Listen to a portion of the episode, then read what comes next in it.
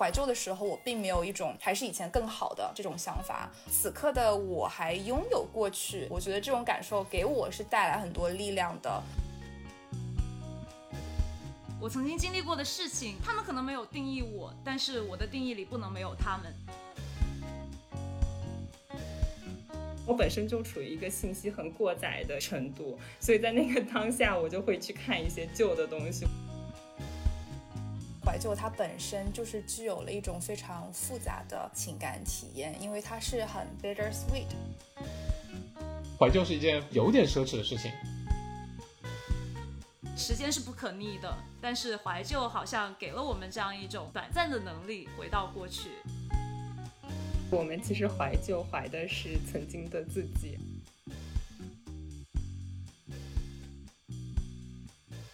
各位听众朋友，大家好，欢迎收听此时此地 Here and Now，我是心情。最近两年，怀旧似乎成为了一种潮流，每次热搜榜出现“回忆杀”“爷青回”、“DNA 动了”“考古谁谁谁”这样的词条，都会有很高的关注度和讨论度。很多音乐类综艺，比如《金曲捞》、我们的歌、生生不息，以及和经典影视剧联动的最好听的歌，都是主打怀旧牌。也有一些节目会通过嘉宾选角来增添怀旧元素。最近比较火的就有浪姐的王心凌、P 哥的苏有朋、林志颖，以及因为蘑菇屋和团综成功再就业的零七幺三快男。那即使是不那么关注综艺节目的小伙伴呢，可能也会有自己的怀旧，比如说把《甄嬛传》《武林外传》盘出包浆了，或者来一场古早台湾偶像剧的文艺复兴。那这些随着时间流逝渐渐沉入记忆海底的事和物，当他们再一次被机缘巧合的漂流瓶拾起，浮上海面的时候，我们似乎总是想要抓住它，打开它，浏览它。这些旧时光、旧记忆究竟为什么如此吸引人？怀旧在现代人的生活中又扮演着什么样的角色？我们怀念的又到底是什么呢？抱着一些对怀旧的好奇，我邀请了童玉、小张和浩然，今天一起来聊一聊怀旧这件事儿。那首先请大家来打一下招呼，以及说一说近期有没有一些怀旧的行为，以及你们怀旧的对象是什么。我是童宇，然后我刚才听到心情在说，就是把《甄嬛传》啊、《武林外传》盘包浆，大概就是 我本人了。就是我我的 怀旧最常做的一些事情，就是去看以前看过的电视啊、电影啊，或者是书啊等等的，或者是一些小时候的歌。我感觉每次去，不管是听啊，或者去看啊，都会把我带回到以前曾经第一次去看他们的时候的那个时光，然后每次都会觉得特别的美好。最近就。真的在看《甄嬛传》，然后对，然后之前还有一段时间特别喜欢看，比如什么《家有儿女》啊，还有什么《西游记》等等，就是《红楼梦》，对，就是那种小的时候非常久以前看的一些剧。说到这个，我前几天在油管上面看到一个视频，他给我推那个博主，他就是二十四小时连环不断的会播放《甄嬛传》，然后我还点进去看了一点。对，嗯，观众朋友们，大家好，我是小张。刚刚童宇说的，我自己也很感同身受吧。我一般去 KTV 唱 K，点的也都是我小学、初中时候喜欢的那些歌手唱的歌，什么周杰伦、S.H.E、林俊杰什么的，就是都是这一些歌手的歌。然后我近期怀旧的对象可能就是我家的狗狗，因为最近我的小狗刚过了三岁生日，然后我这几天就会突然想到三年前它刚出生满八周不到的样子，我们当时就开车开了十个多小时车，跨州从纽约到俄亥俄，然后把它接回家，然后照顾它、训练它，然后定点上厕所呀等等的，就那段时光，这个是我上一周怀旧的这个对象。然后呢？最近我在小红书上面关注了一个博主，他就是会发两千年到二零一零年、一五年那段时间上海流行的一些餐饮连锁店的那个门面的图片。我就很喜欢看他发那些图片，比如有一家奶茶店是现在上海已经倒闭了很久了，它叫接客。我不知道大家会不会有哪些，如果是上海的听众朋友们，应该是可以知道我在说什么的。我当时看到那个博主发了他这个接客的一个 logo 招牌的图片，我就一下子就回到了我小学的时候。哦，不是，其实是初中的时候，就每天放学，我跟同学就会去接客排队买那一杯三元的奶茶。然后我觉得，其实怀旧那个情绪，我至少我不是在怀旧它三元的那个奶茶的味道，因为现在很多奶茶店，它的那个奶茶比它接客的那个奶茶要好喝太多了。我觉得我怀旧的可能就是小时候的那个自己，当时跟同学们放学去奶茶店买奶茶这件事情，这件回忆本身就是从过去成长到现在这种比较立体的一种情绪，或者说那种时光流逝的那种感慨的感觉。嗯。哇，听起来好温暖呢！能够去看到这样自己过去中仿佛已经被遗忘的一些记忆再次鲜活起来，然后唤起一些尘封的一些人和事。其实，那那可能和童宇和小张相比的话呢，那我就不是一个特别怀旧的人。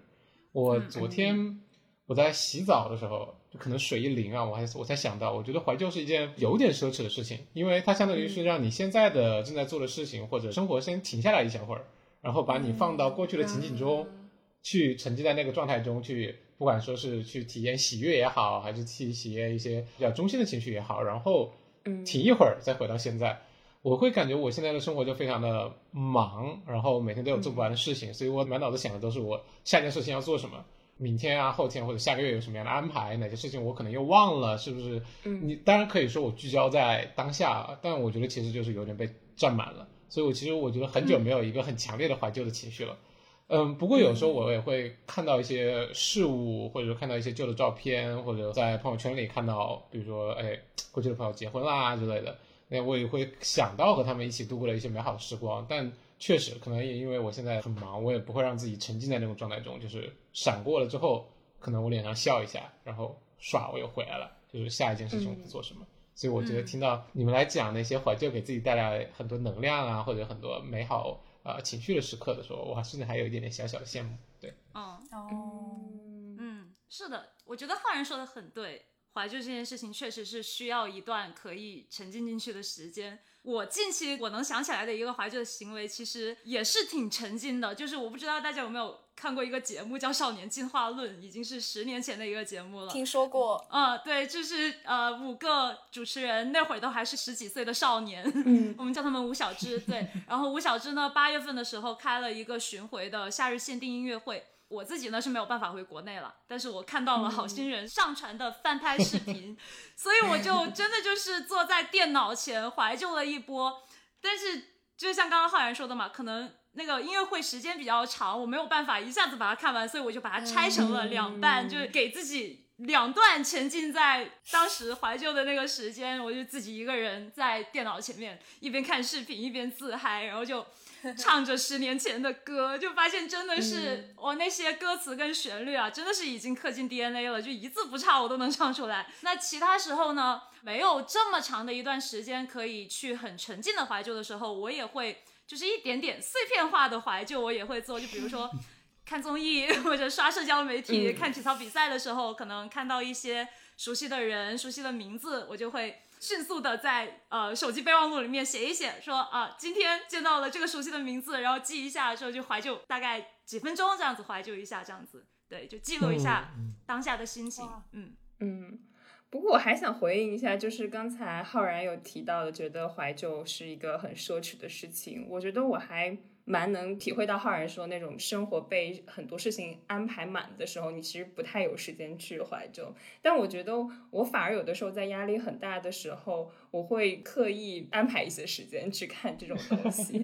那可能是我觉得我为数不多可以去逃离当下那个非常压抑或者是非常紧张的生活工作的那个节奏，能给我自己安排出来的一小点能和自己相处的时间。然后在那个时间段里，我又会觉得说我其实不想要。去看新的电影或者是新的剧，因为他们有太多的信息了。我本身就处于一个信息很过载的一个程度，所以在那个当下，我就会去看一些旧的东西。我觉得它既能够给我带来一种安心放松的感觉，又会让我觉得说。不需要再去接收很多新的东西，是我熟悉的，就这种很熟悉的感觉。可能偶尔有的时候还会发现一些，哎，之前看的时候没有注意到的一些细节，然后会有一些意外。总之，我觉得就是整个这个过程是一个非常美好，让我觉得是很疗愈的一个过程。嗯嗯，是的，我觉得怀旧是一个很健康的应对机制。其实，如果在压力大的时候，像浩然现在这个时刻，其实可以安排一点，可以去怀旧一下，然后告诉我们你的那个感受是如何，有没有压力，可能觉得稍微小一点，暂时的。嗯，那听起来我们对于怀旧的印象都还是比较正面的。那在这里想跟大家讲一讲怀旧这个一个发展史吧。不同时期的人他们是如何看待怀旧的呢？因为我自己在。准备这期播客的过程中，有搜到一些资料，我发现啊，怀旧它最开始其实是一种作为一种病症出现的。这十七世纪的时候，有一个瑞士的医生叫胡佛，这是他杜撰出来的一个词叫 nostalgia，就是我们。在英文里面对应怀旧的词就是这个 nostalgia，它是由希腊语词跟 nostos 返乡跟 algia 一种痛苦的状态结合起来的。他发现这样子的一种病症是发生在了瑞士雇佣兵的身上，会引起他们的一些心理和生理症状，就比如说厌食、焦虑、心律不齐、失眠。所以最开始怀旧是以这样子的一种可能在我们现在看来说是不太好的一个形象出现的。那慢慢到了十八世纪呢？卢梭就提出了牛铃效应，他就开始发掘怀旧病理的心理反应。他就提出说，牛铃声其实像是一种记忆符号一样。当这些雇佣兵他们听到牛铃声的时候，就会开始追忆他们过往的那些美好生活、青春时代，所以会引起他们这样一些伤感的情绪。那再到十九世纪呢，美国的卡尔豪就指出了，怀旧不只是个人的健康问题，他就把这个。怀旧的研究拓展到了个人所处的社会环境跟时代背景，所以从这个时候开始呢，怀旧就慢慢进入了心理学还有社会学的层面了。对，所以我们可以看到怀旧的这个发展史，从一开始的空间层面延伸到了时间层面，那到我们现在的语境下呢，怀旧是一种心理现象，也是一种审美行为，它是包括了空间跟时间两个层面的东西。那讲完了这个怀旧的大概的一个发展史，就想问问大家，如果让你们去定义怀旧的话，你们觉得什么可以被称作怀旧？在你们看来，它是一种病症还是一种情绪？嗯，哎，我刚刚在听心情讲这一段的时候，我会觉得说怀旧好像和 homesick 就是想家的这个情绪，是不是在某种程度上有非常高度的重合？可能想家更多是空间上的，就是我跟。我想要去待在的那个地方不在一个位置，可能怀旧是不是更强调时间上的不同？就是我想要和我的所处的更想去待的那一段时间有一定的距离，我会有这种感觉。好像对我来说，确实这两个其实某种程度上是很交合的。就是我其实怀旧比较多的时候，可能就。正好有的时候也是我很想家的时候，比如说疫情期间，我觉得那段时间是我怀旧非常严重的时候，就非常喜欢去看一些过去的东西。然后我觉得也是我去，就我像我刚刚说的，去缓解当下那个情绪，去缓解当下生活中的不确定性的一种方式，唤起这种美好的一些记忆，对我来说是一个就是镇痛剂一样的存在吧。嗯，对我刚刚听到心情说的时候，我也觉得其实他们那个时候定义怀旧为病症的时候，和我们今天刚刚说的怀旧其实是很不一样的东西。嗯，因为也提到那个铃铛一响，可能就会想到自己的家呀什么的，我觉得是。很严重的会影响到个人心态，可能让他们魂不守舍，特别是对雇佣兵来说，可能无法去尽自己的一些责任的一些啊那种比较严重的一种情况。但我们说的可能是更多的是相对来说比较积极的，能够给我们带来心理能量的，或者说我们主动去，甚至我们主动选择去，而不是一种被动的，因为痛苦想要去逃避而或者说是身不由己的一种状态吧。嗯嗯，我感觉可能对我来说。怀旧就是我可能自己拥有的一个隐形的那种呃时光穿梭机，然后它可以受我自己主观意识的控制。就是说，如果我现在想要怀旧，我想要回到过去某一个时间或者空间的时候，它就能够让我回到当时的那个情境之下。然后我觉得怀旧它本身就是具有了一种非常复杂的。情感体验，因为它是很 bitter sweet，它是苦乐参半的嘛。因为当你怀旧的时候，你其实是在怀念或者说在想念过去的那些美好的事物，或者说场景或者人或者那些关系。但同时，你怀旧的同时，你也知道你无法回到过去。所以我觉得，不管你怀旧的对象是什么，嗯，它的那种情感的共通性，就是说它本身就是非常 bitter sweet 的。嗯。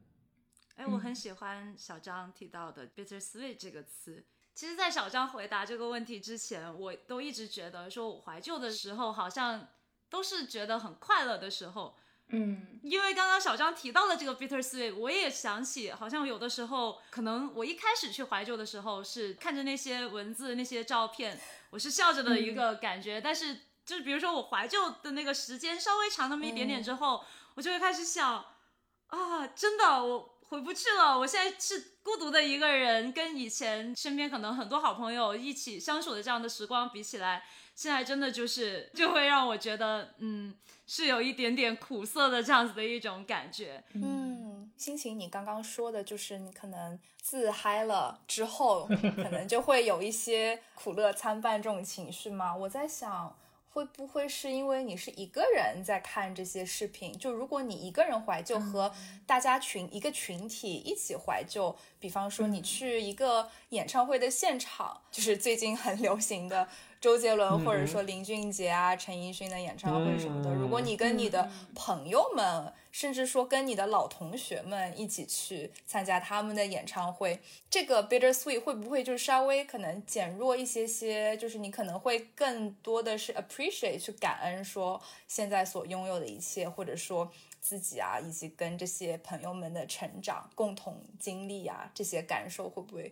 更强烈一点？我不知道啊，嗯。我觉得会的。自己一个人怀旧的时候，我其实会有一种感觉，说是不是这些时光只有我自己一个人记得了，哦，就会有一点点苦涩。但是当我跟朋友们再聚到一起的时候，发现其实大家都很怀念以前的时光。那个时候就知道啊，原来我们都是有一样的，对于过去的一些。呃，小向往，对，所以那个时候就会觉得啊，那我不是单独的一个人，我们是可以，就是有那种双向奔赴的那种感觉。那我自己对怀旧的定义，其实就是我会觉得是曾经记忆里的东西，我好像有一种。就像刚刚小张说的一个时光穿梭机这样子的一个感觉，我把它再次带到我的眼前，带到我的面前，思绪可以回到过去的时光。搜索资料的时候，我有看到一句话，我很喜欢，他说：“怀旧就是。人们想要像可以访问空间那样子去访问时间，因为时间是不可逆的，但是怀旧好像给了我们这样一种短暂的能力，回到过去。”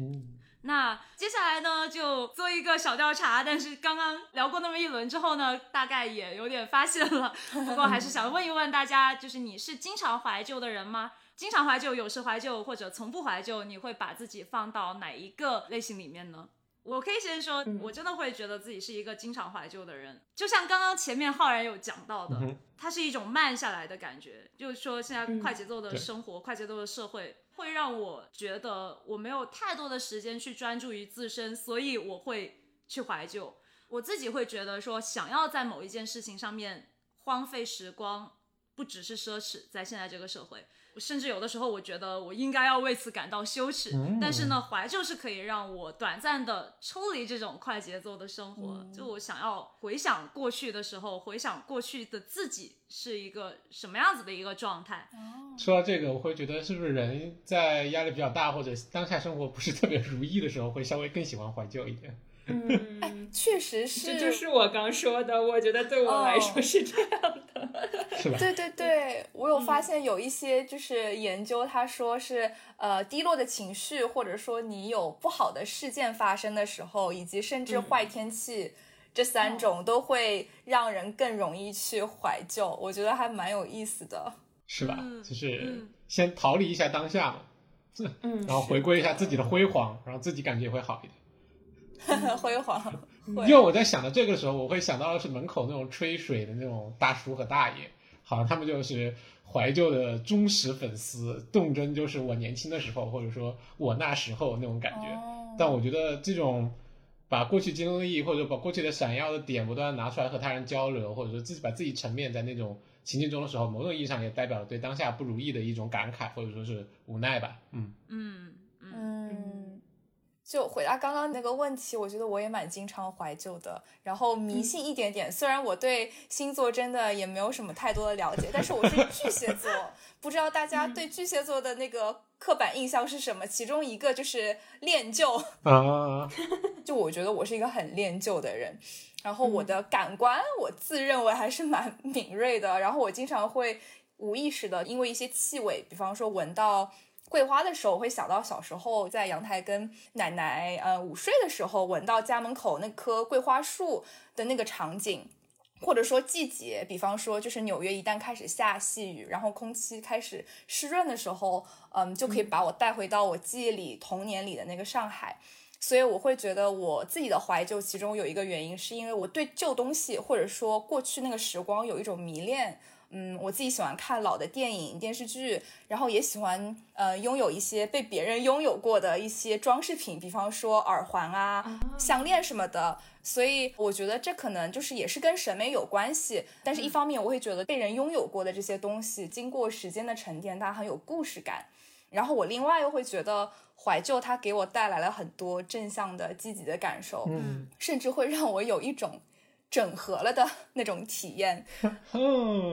就是我会觉得此时此刻的自己跟过去产生了那种连接，让我会觉得更平静，然后可能。怀旧这个情绪，包括我之前阅读到的一些就是相关的文献嘛。一开始其实怀旧在人们眼中，它是一种负面的，有一些刻板印象的这么一个情绪。大家会觉得你怀旧好像是在沉湎于过去，是因为你不喜欢现在的自己，或者说现阶段，所以你才会去怀旧。但其实至少对我来说，我觉得怀旧的时候，我并没有一种还是以前更好的这种想法，反而是有那种此刻的我还拥有过去。的这种感受，我觉得这种感受给我是带来很多力量的，会让我有一种就是生命力的那种感觉，就会觉得过去的自己一路成长，然后成长到了现在，会让我觉得就是很有那种希望感。这个是为什么我很喜欢怀旧。嗯嗯，我觉得我可能属于在经常怀旧和。又不想要那么怀旧之间反复横跳的，就是我觉得我跟怀旧有一些在做斗争的感觉。我的感受很奇妙，就是有的时候我会觉得当下我是不想要去接受新信息，然后我想要去怀旧的，但在怀旧的同时，我又在想说。还有很多新的东西在等待着我要去发掘，还有很多新的一些事情。我为什么把所有的时间都花费在了重复去看一些以前过去的事情的时候，在那个当下，我有的时候会有一些信息的焦虑和对时间的愧疚。我不知道大家能不能理解到，但是就是我觉得我我处于一种很矛盾的心理。然后我对于物品的怀旧，我觉得也是一个非常有意思的过程。就是我以前属于很喜欢收集各种东西的人，然后我会觉得我对物品本身有很强的一些依恋。但是在之前的播客有聊到，就是我经常搬家以后，我好像让自己强制戒掉了这种和物品的依恋的这种感觉。所以现在就是。当如果有谁送我一个就是特别贵重的这种物品，然后我需要一直携带的时候，我其实收到礼物的当下，我是会觉得有一些压力的，因为一方面不想要辜负别人，我会觉得这个东西是应该是我要带着，然后我要去念着它的，但另一方面我就会想到。我搬家的时候还要带着它，给我又增添了很多的负担。所以，我对于物品就是，我一直会告诉自己说，旧的不去，新的不来。然后，我其实，在物品上是一个就是断舍离非常干脆的人，但是另一方面就是也会。很多时候会有愧疚的这种心情，但就是经常会怀着愧疚的心情，然后跟我周围的事物、跟东西去说再见，这种感觉。所以我觉得我是跟怀旧这个词非常纠结的一个人，时而怀旧，但时而又非常的果断，这种感觉，我觉得在反复横跳。嗯，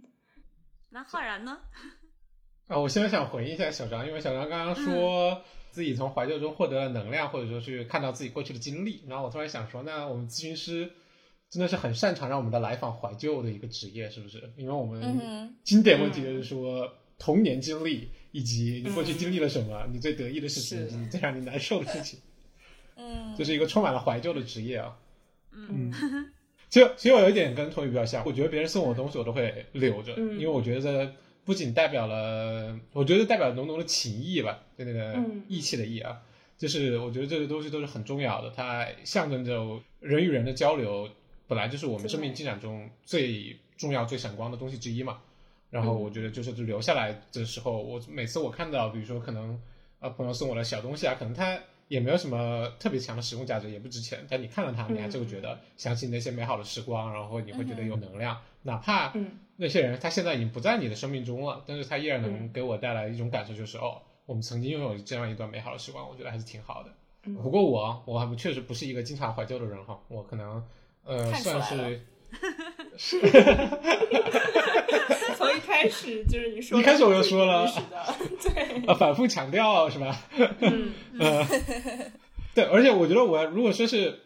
有些怀旧，它是一个轴的话，那我也可能比较偏向于那个不怀旧那个，对，就我可能就处于一个一到五分可能打个两分的这个状态。对，嗯，因为我其实最近真的有刚刚小张说 bitter sweet 那种 feeling，我觉得真的有诶，我现在经常有时候怀旧的时候，我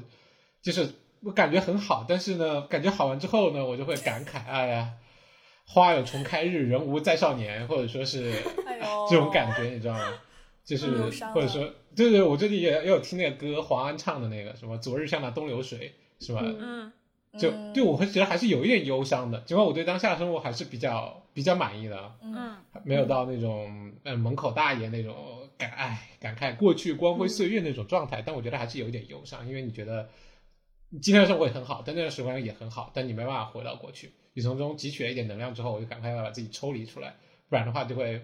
哎呀，就会进入那个波峰过了之后就要进入波谷了，我就会赶快把自己抽出来。对，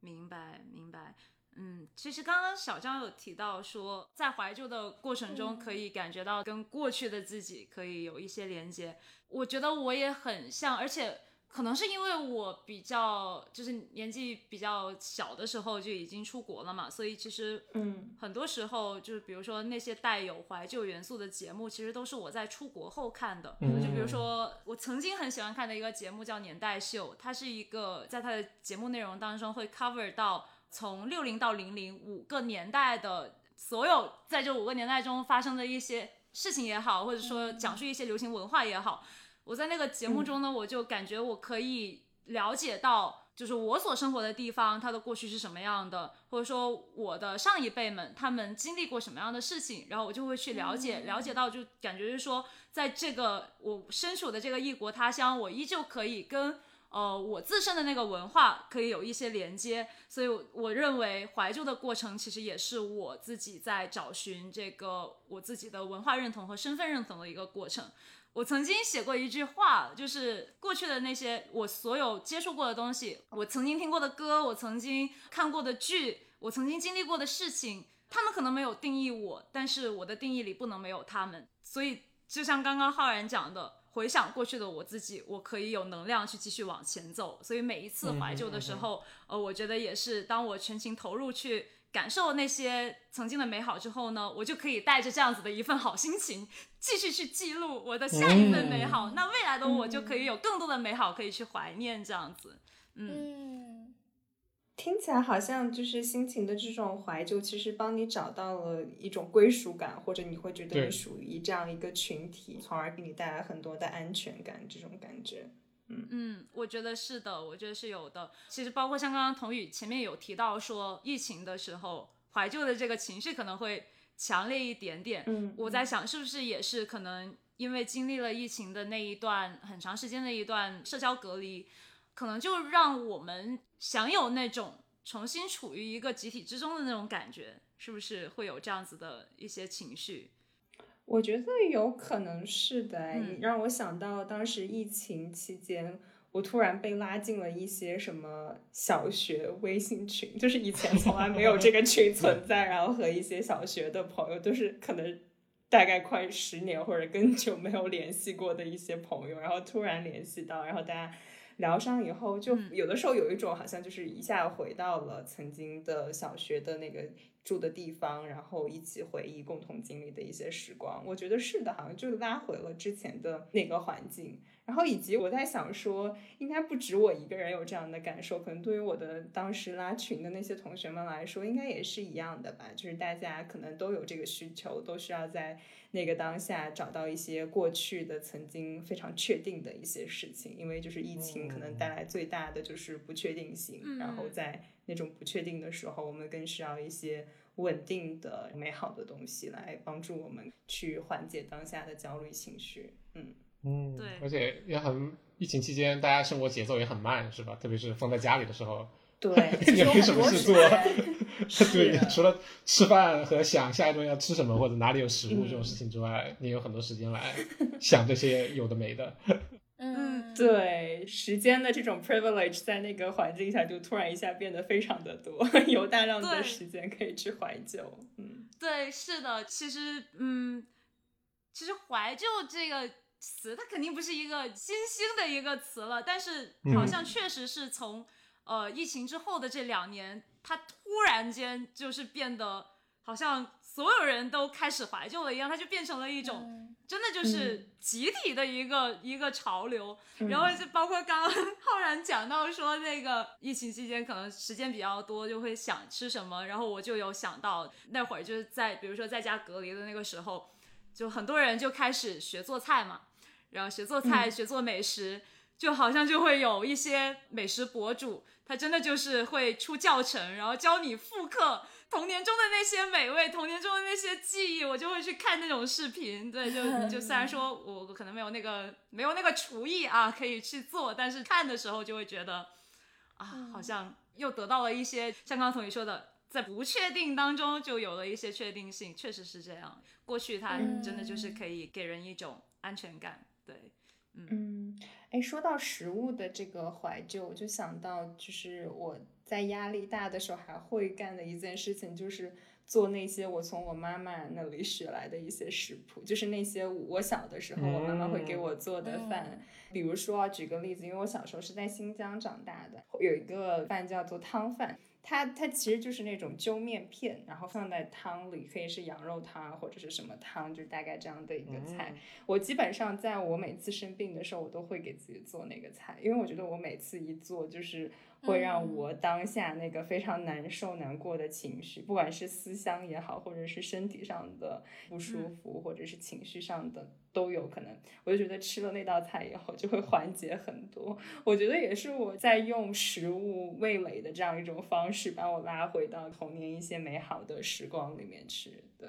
嗯嗯，所以其实大家提到的这些，包括味觉啊，然后我刚刚说到的就是气味、嗅觉，其实感官，我觉得也是可以帮助我们去感觉像是按下那个怀旧的开关。因为童鱼刚刚说，就是你会复刻妈妈给你，就是你小时候生病的时候妈妈给你做的这些菜。对我来说的话，可能就是会去闻一些会让我想到小时候的自己的一些香水啊什么的。就我有一个香水，就是。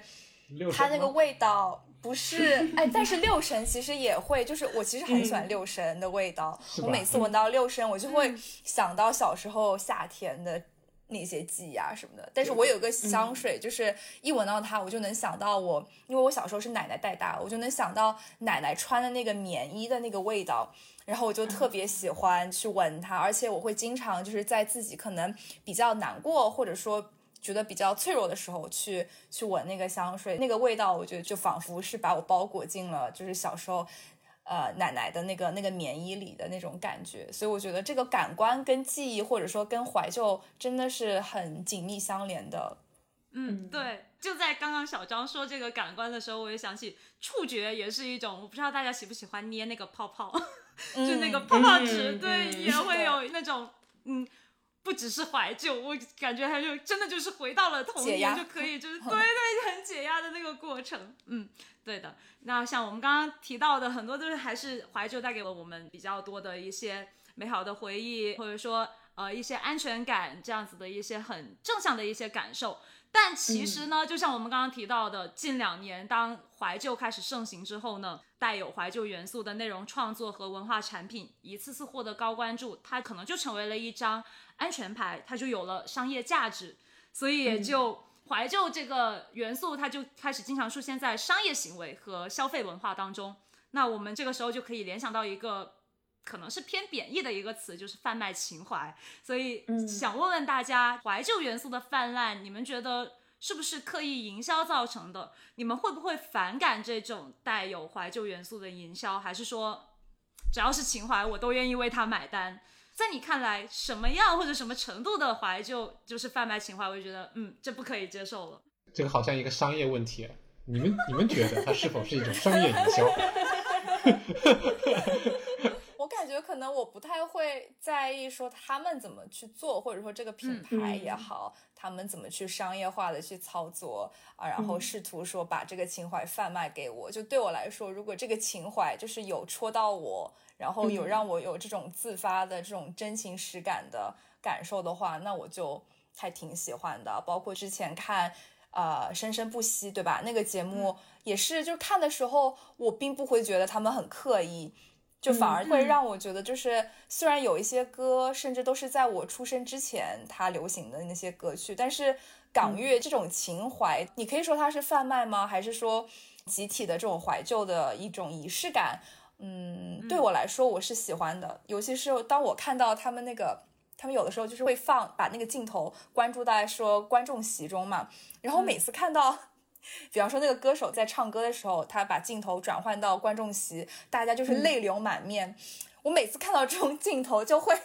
让我也很想哭，就会让我一下子就更加真情实感了。我觉得这种集体的怀旧对于我来说，反正是蛮蛮能打动我的。然后包括之前韩剧有一部叫《请回答一九八八》，就是《请回答》系列的三部，其实我都很喜欢。而且你看，我又不是韩国人，然后我也没有他们就是电视剧里面，比方说一些可能他们当时 follow 的那些偶像组合啊什么的，这些也都不是我的童年组成的。但是其实，嗯。归根到底，我觉得那个那个情绪是相通的。他们的那种，比方说在弄堂里面也好，或者说跟街坊邻居们打成一片，然后跟自己的邻居从小一起长大，是很好的哥们的那种感觉，其实是可以，我相信是可以戳到每一个人的。所以我觉得，如果那个情怀它是真情实感的，嗯，我就不会排斥。但如果他是为了贩卖，就是为了怀旧而去怀旧，有一种很刻意的感觉，那我肯定就不会。买账了，因为我自己那个情感也是需要是真挚的才是 OK 的嘛。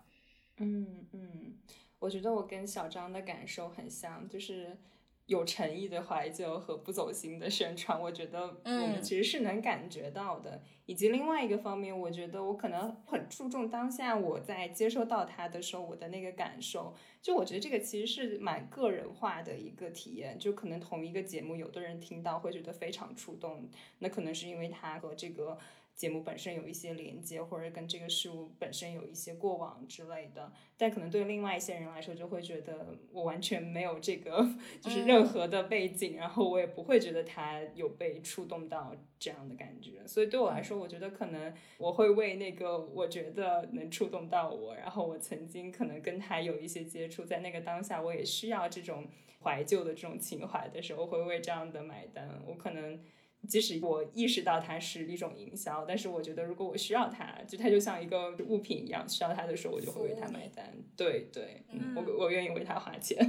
嗯，我非常同意小张跟童宇刚刚说的，因为我觉得我也是很像的，只要不是那种。我一眼就能看出来，会让我觉得尴尬，或者说假的这种情怀，我都愿意配合一下，进行一次怀旧。毕竟他可能也花不了我太多时间，但是我可以去，就是为他做一点小记录，记录一下小心情这样子。但可能还有一个前提，就是我不需要真的把钱花出去。我觉得动动手指，对吧？动动手指，我还是愿意的。毕竟这个记录呢，我。确实，就是以后再想起来，它也是一种对于我来说就是可以回忆的一种美好。对，但是对于那些硬凹的，或者说我已经很明确的可以看到它这个目的，呃，就是为了博眼球，就是为了赚钱，那我就觉得，哦，没必要，就不需要浪费我的时间了。这样子，刚刚童宇有讲到说，就是可能那个当下我他刚好出现了，我需要他，或者说我正好就是对他有那么一点点，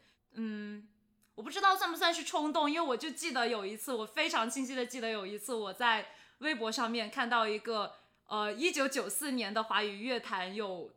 多厉害，是类似于这样子的一个词条，它就有一个短视频盘点了一九九四年的比较火的大概几十首歌，我不记得了，但是我在看到的当下，我就真的就是去转发，为他写了一篇短短的一篇贴文，然后当时我有其实有看到，可能有一些人评论，就是说感觉这个热搜词条就是就是在情怀贩卖。但我那个时候，我当下的感受就是说，因为我那会儿恰恰好好就是在自己去主动的去搜一些九十年代的歌，然后九四年它其实是对于我来说，刚好是一个非常让我非常敏感的一个一个年份，因为嗯。那个时期我搜到的很多歌都是九四年的歌，就是都是我很喜欢的，所以当下那个当下我就觉得说，就算是情怀贩卖我也认了，我愿意为他买单这样子，对，嗯。可能我对情怀贩卖这个事情是比较抵触的，嗯。嗯，对，可能我觉得就是我的怀旧也好，或者说那些我的那些美好的记忆都是我非常宝贵的财富，但有些情况下面就是单纯的在玷污那些美好的记忆，让我非常的愤怒。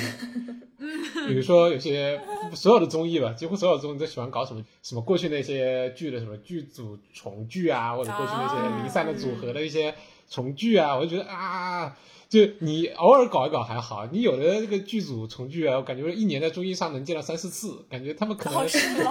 是吧？你感觉他们当初演戏的时候，可能有没有见的这么频繁都不一定，而且总是有人档期不齐，所以他们各种排列组合，然后让我就觉得很让我觉得很假。呃，而且我有时候会觉得，像情怀或者说是这种贩卖情怀的一些东西，可能我。可能我喜欢的是那个时候喜欢这些东西的我，以及那些东西在那个时候那种状态。你今天你把它重新播出来给我看，可能我一看反而觉得啊，怎么是这样的呀？我当时在我记忆中它是一个很美好，比如说童年的某个玩具，或者说是啊某个小人书，在我印象中是非常精美、非常美好的一个东西。然后你今天给我看，哎呀，怎么这么粗糙啊？哎呀，里面怎么有些话语或者有些呃插图怎么这么不合适啊？举个例子啊。就是会让我觉得有反而有一种破灭的感觉，所以我觉得如果他真的是很精心的在做，然后能够去卡到我的点上的话，那我觉得我还是很欣赏的。但我个人感觉是大部分感觉都是那种营销意味很重，可能只想圈一波钱啊，或者说是贩卖一下呀，那反而会让我觉得很糟糕。然后，嗯，连带着这个公司，连带着我自己这些记忆，让我觉得有点糟糕。对。嗯，我刚听完浩然，我的明显的感受就是，我们其实怀旧怀的是曾经的自己，而不是那个事情本身这种感觉。以及当我们的理解和想要让我们去怀旧的那些人对于那件事情的理解有偏差的时候，它就会是一个非常糟糕的营销，然后让我们 会整个有一种破碎的滤镜破碎的感觉。是的，是的，对对对，有一种。有一种淡淡的愤怒，你为什么要告诉我这个？为什么要让我看这个？还是而且是那种往我脸上拍的那种看，真的很愤怒。嗯，对对，就刚刚同意讲到的那个滤镜破碎，就我有想起来，就是前面提到说怀旧是一种审美行为，它为什么是一种审美行为？就是因为在我们看来，怀旧一定是一件美好的事情，就哪怕说过去，就过去不可能一切都是完美的嘛，对它，我们有。美好的记忆有快乐的记忆，肯定也有一些难过的记忆。但是怀旧就是把过去美化了，我给它加了一层滤镜，在现在的我看来，它就是美的，就是好的，就是快乐的。所以像刚刚浩然说的那种，就是就是 令人愤怒的那种，就是你为什么要把我 好不容易建立起来的这个滤镜给拍碎的感觉？嗯嗯，对，而且刚刚听浩然说，我会有一种就是可能我怀旧的那些呃事物也好，或者说总体的那个对象，就是应该存在于过去的，就它不应该来到现在的这个时间跟空间，对，不然我会觉得有一种真的是像刚刚浩然说就破碎了，或者说。觉得就不完整了，怪怪的那种感觉。打个比方，就是我很喜欢很喜欢的一部美剧《老友记》，然后我到现在就是也是，尤其是每一次冬天快到的时候，我就会去看，因为它就会让我觉得很温暖。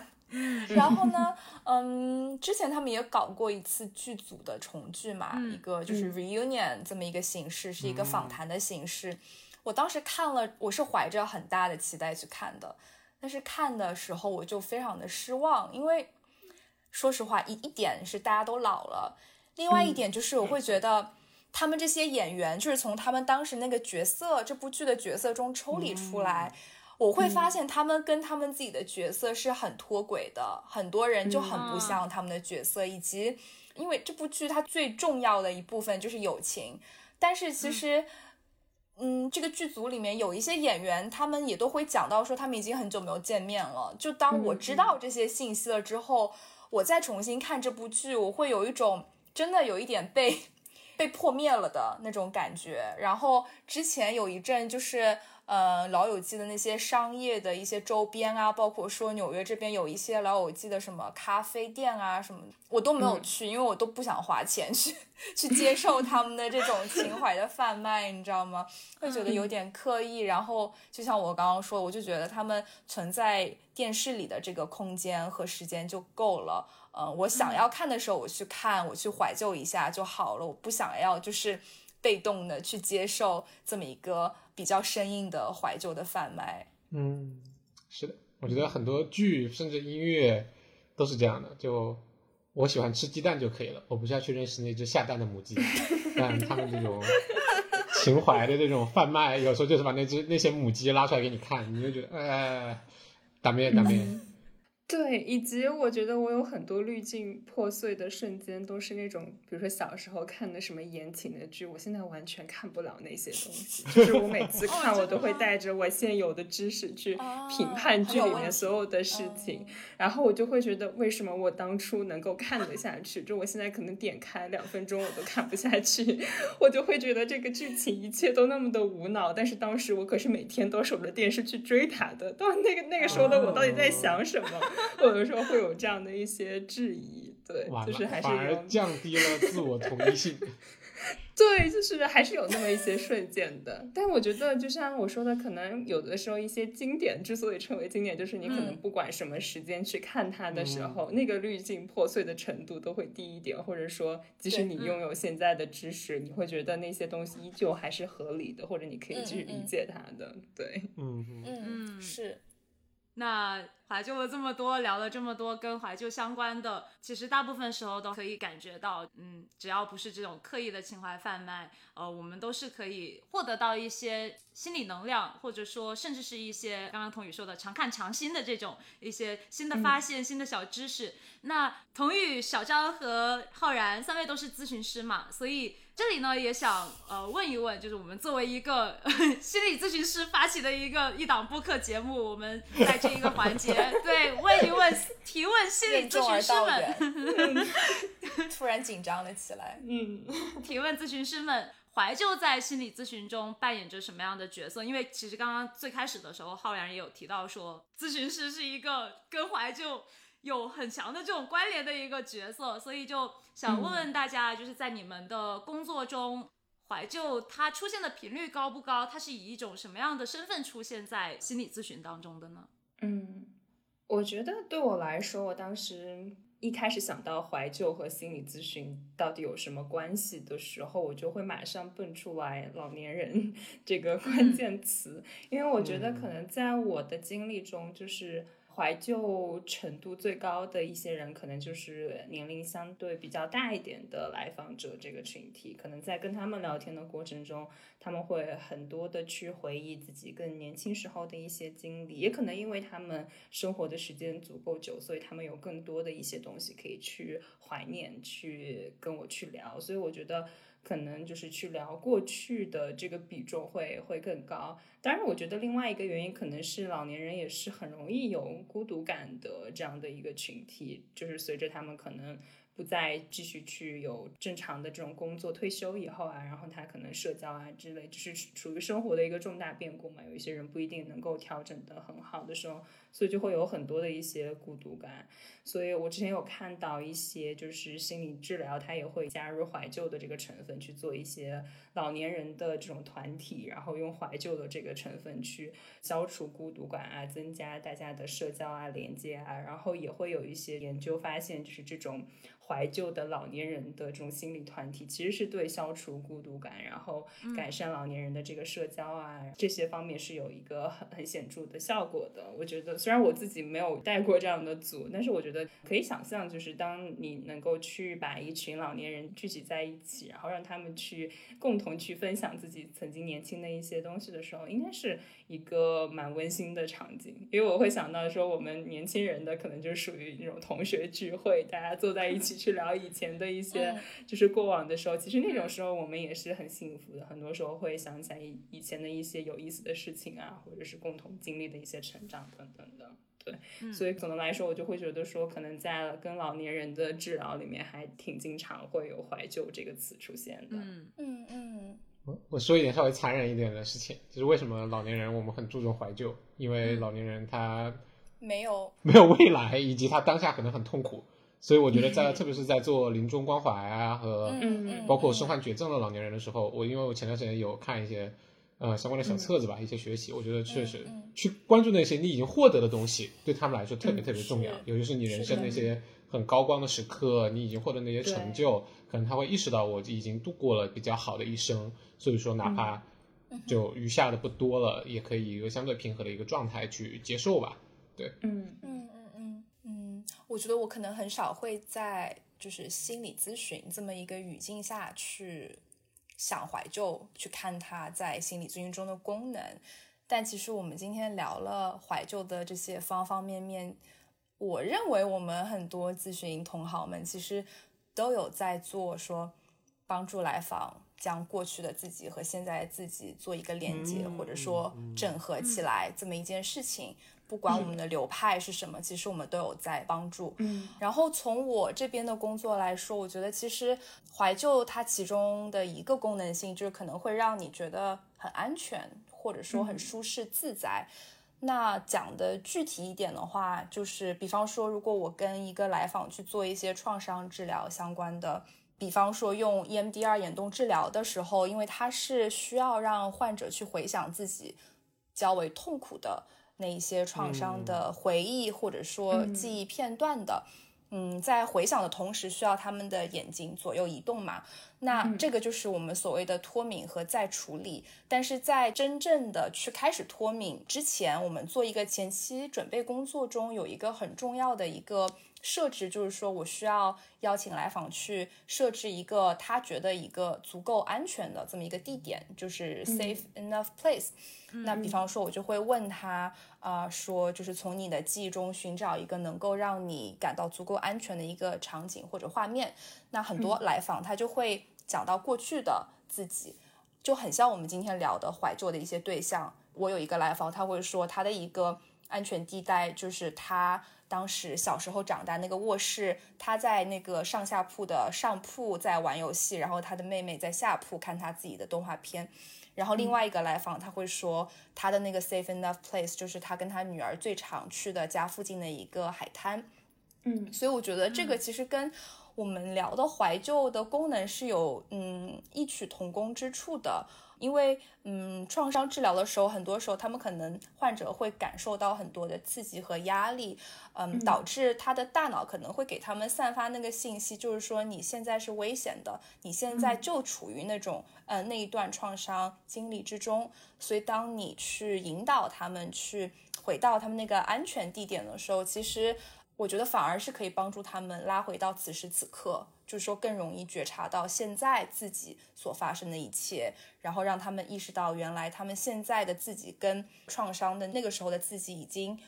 不是在同样的一个地点或者说一个空间中了，然后可能会可以促使他们感到安全。所以，嗯，我觉得怀旧跟创伤治疗中的这么一个设置是有一些相似的点的。嗯，听完之后，我有想起来，就是有。看到说一些研究结果表明怀旧是可以镇痛的，我当时还觉得挺有意思的，感觉说好像就是用我自己脑海里面的一个这样子的一种怀旧的经历，就可以去让我抑制一些痛苦，这个还真的是很有魔力的一个事情对于我来说，所以觉得这可能也是三位作为心理咨询师你们的工作的意义所在吧。对，就我觉得怀旧这个东西，就是你搞得好呢，就叫吸取能量；搞得不好呢，在我们喜欢就叫它，你就被 trigger 到了。trigger 在广义语境下也算是一种怀旧吧。嗯嗯，就是怀旧和创伤的反应的一个区 别。对对对，一体两面了。嗯嗯，还是不一样的。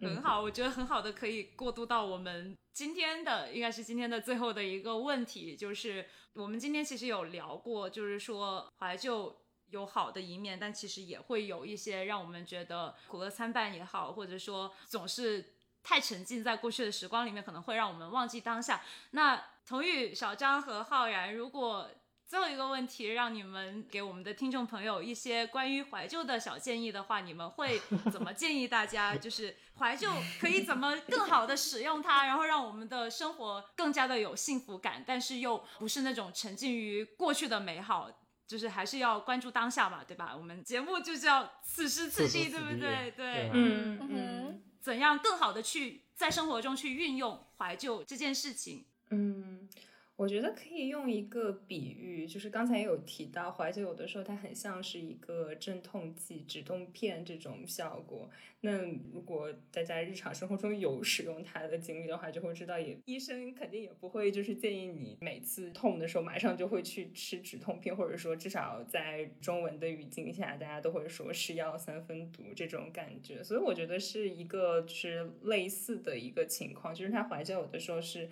一种自我保护机制，可能让你待在你的舒适区里，你会觉得很安全。但是呢，如果你的怀旧很过度，你觉得你每天都沉溺在这种情绪里的时候，比如说一有压力，你就可能想要用它去逃避的时候，那可能就是你要考虑是不是你使用它过度，可能需要去。呃，关注一下当下的生活，以及可能未来你的生活中的规划。这可能是为什么有的时候大家会说，如果你怀旧过度的话，可以学一下正念。就正念它的一个核心的理念就是说，呃，如何教你用非评判的态度去看当下的你自己嘛，然后去关注在当下的一个情况。当然，我觉得就是适度的使用。当然，就像我们一直说的，它可能有很多很好的地方，但是。就 again，我觉得不管做什么事情，他可能有的时候就是叫什么物极必反这种感觉，就是如果他他过于的频繁的出现了，可能就是该意识到是不是我要做一些调整的时候。嗯，我其实也有看到另一个比喻，是说怀旧就像是甜味剂。嗯，我就有想到，因为其实我自己是经常怀旧的人嘛，但其实有的时候我自己内心会有一点点，我不太好说是不是羞耻感，但是我就是在怀旧的当下，我有的时候可能呃时间长了，我就会脑海里面会有个声音去提醒自己说，我不应该太沉浸在过去的这种美好的情绪当中，它会让我觉得说我是不是。忽略了现在，就可能有一点点就是甜味剂上瘾的那种感觉，对对。所以就是听了刚刚童宇说的之后，可能我未来在怀旧的时候呢，可能不只是去感受过去的那种甜，至少也要去主动的去寻找当下的一些甜美的味道，去感受我目前生活中的一些美好，这样子，去更多的去关注当下，对。我觉得这个其实你已经总结的很好了，也是我想要说的吧。就可能我的想法比较抽象，但是我觉得怀旧之所以是怀旧，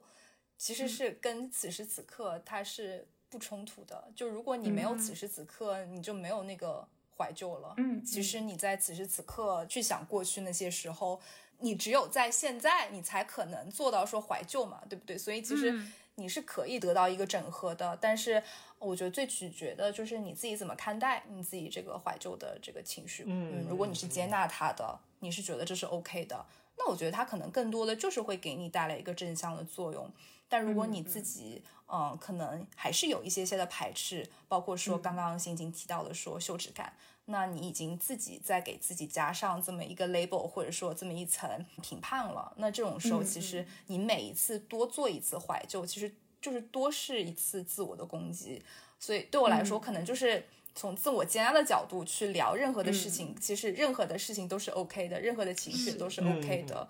嗯，但是那对我来说，我就非常喜欢怀旧，所以我并不觉得是一个问题。我每次怀旧完之后，我也是会觉得更有希望了，然后更能朝前看了，也是可以得到一个跟过去的自己连接的这么一个嗯一个感受吧。对，所以可能就是接纳。嗯，很重要。嗯，就感觉如果是自洽的话，它其实就也不是一个问题，它可能也不会在你脑海里会成为一个问题。可能当你觉得它有一些问题，或者给你生活带来一些困扰的时候，可能也是是时候你要再去反思一下，是不是可以有一些调整的时候。嗯嗯。那刚刚几位咨询师对于最后一个问题的回答，也是本期节目非常好的一个总结。不管大家现在处于一个什么样的状态下，以及大家对于怀旧是有什么样子的一个看法，呃，我们都希望怀旧的朋友们可以在怀旧中获得更多的能量，然后继续往前走。那不那么喜欢怀旧的朋友，也可以在自己此时此地的生活中收获到一些属于你自己的能量，然后更好的去关注当下，以及去感受当下的美好生活。那今天的节目就到这里，非常感谢大家的收听，然后也希望大家可以给我们点赞、评论、转发、分享我们的节目给你们的朋友。我们下期节目再见。好的，下期再见，拜拜，拜拜。环节撒花。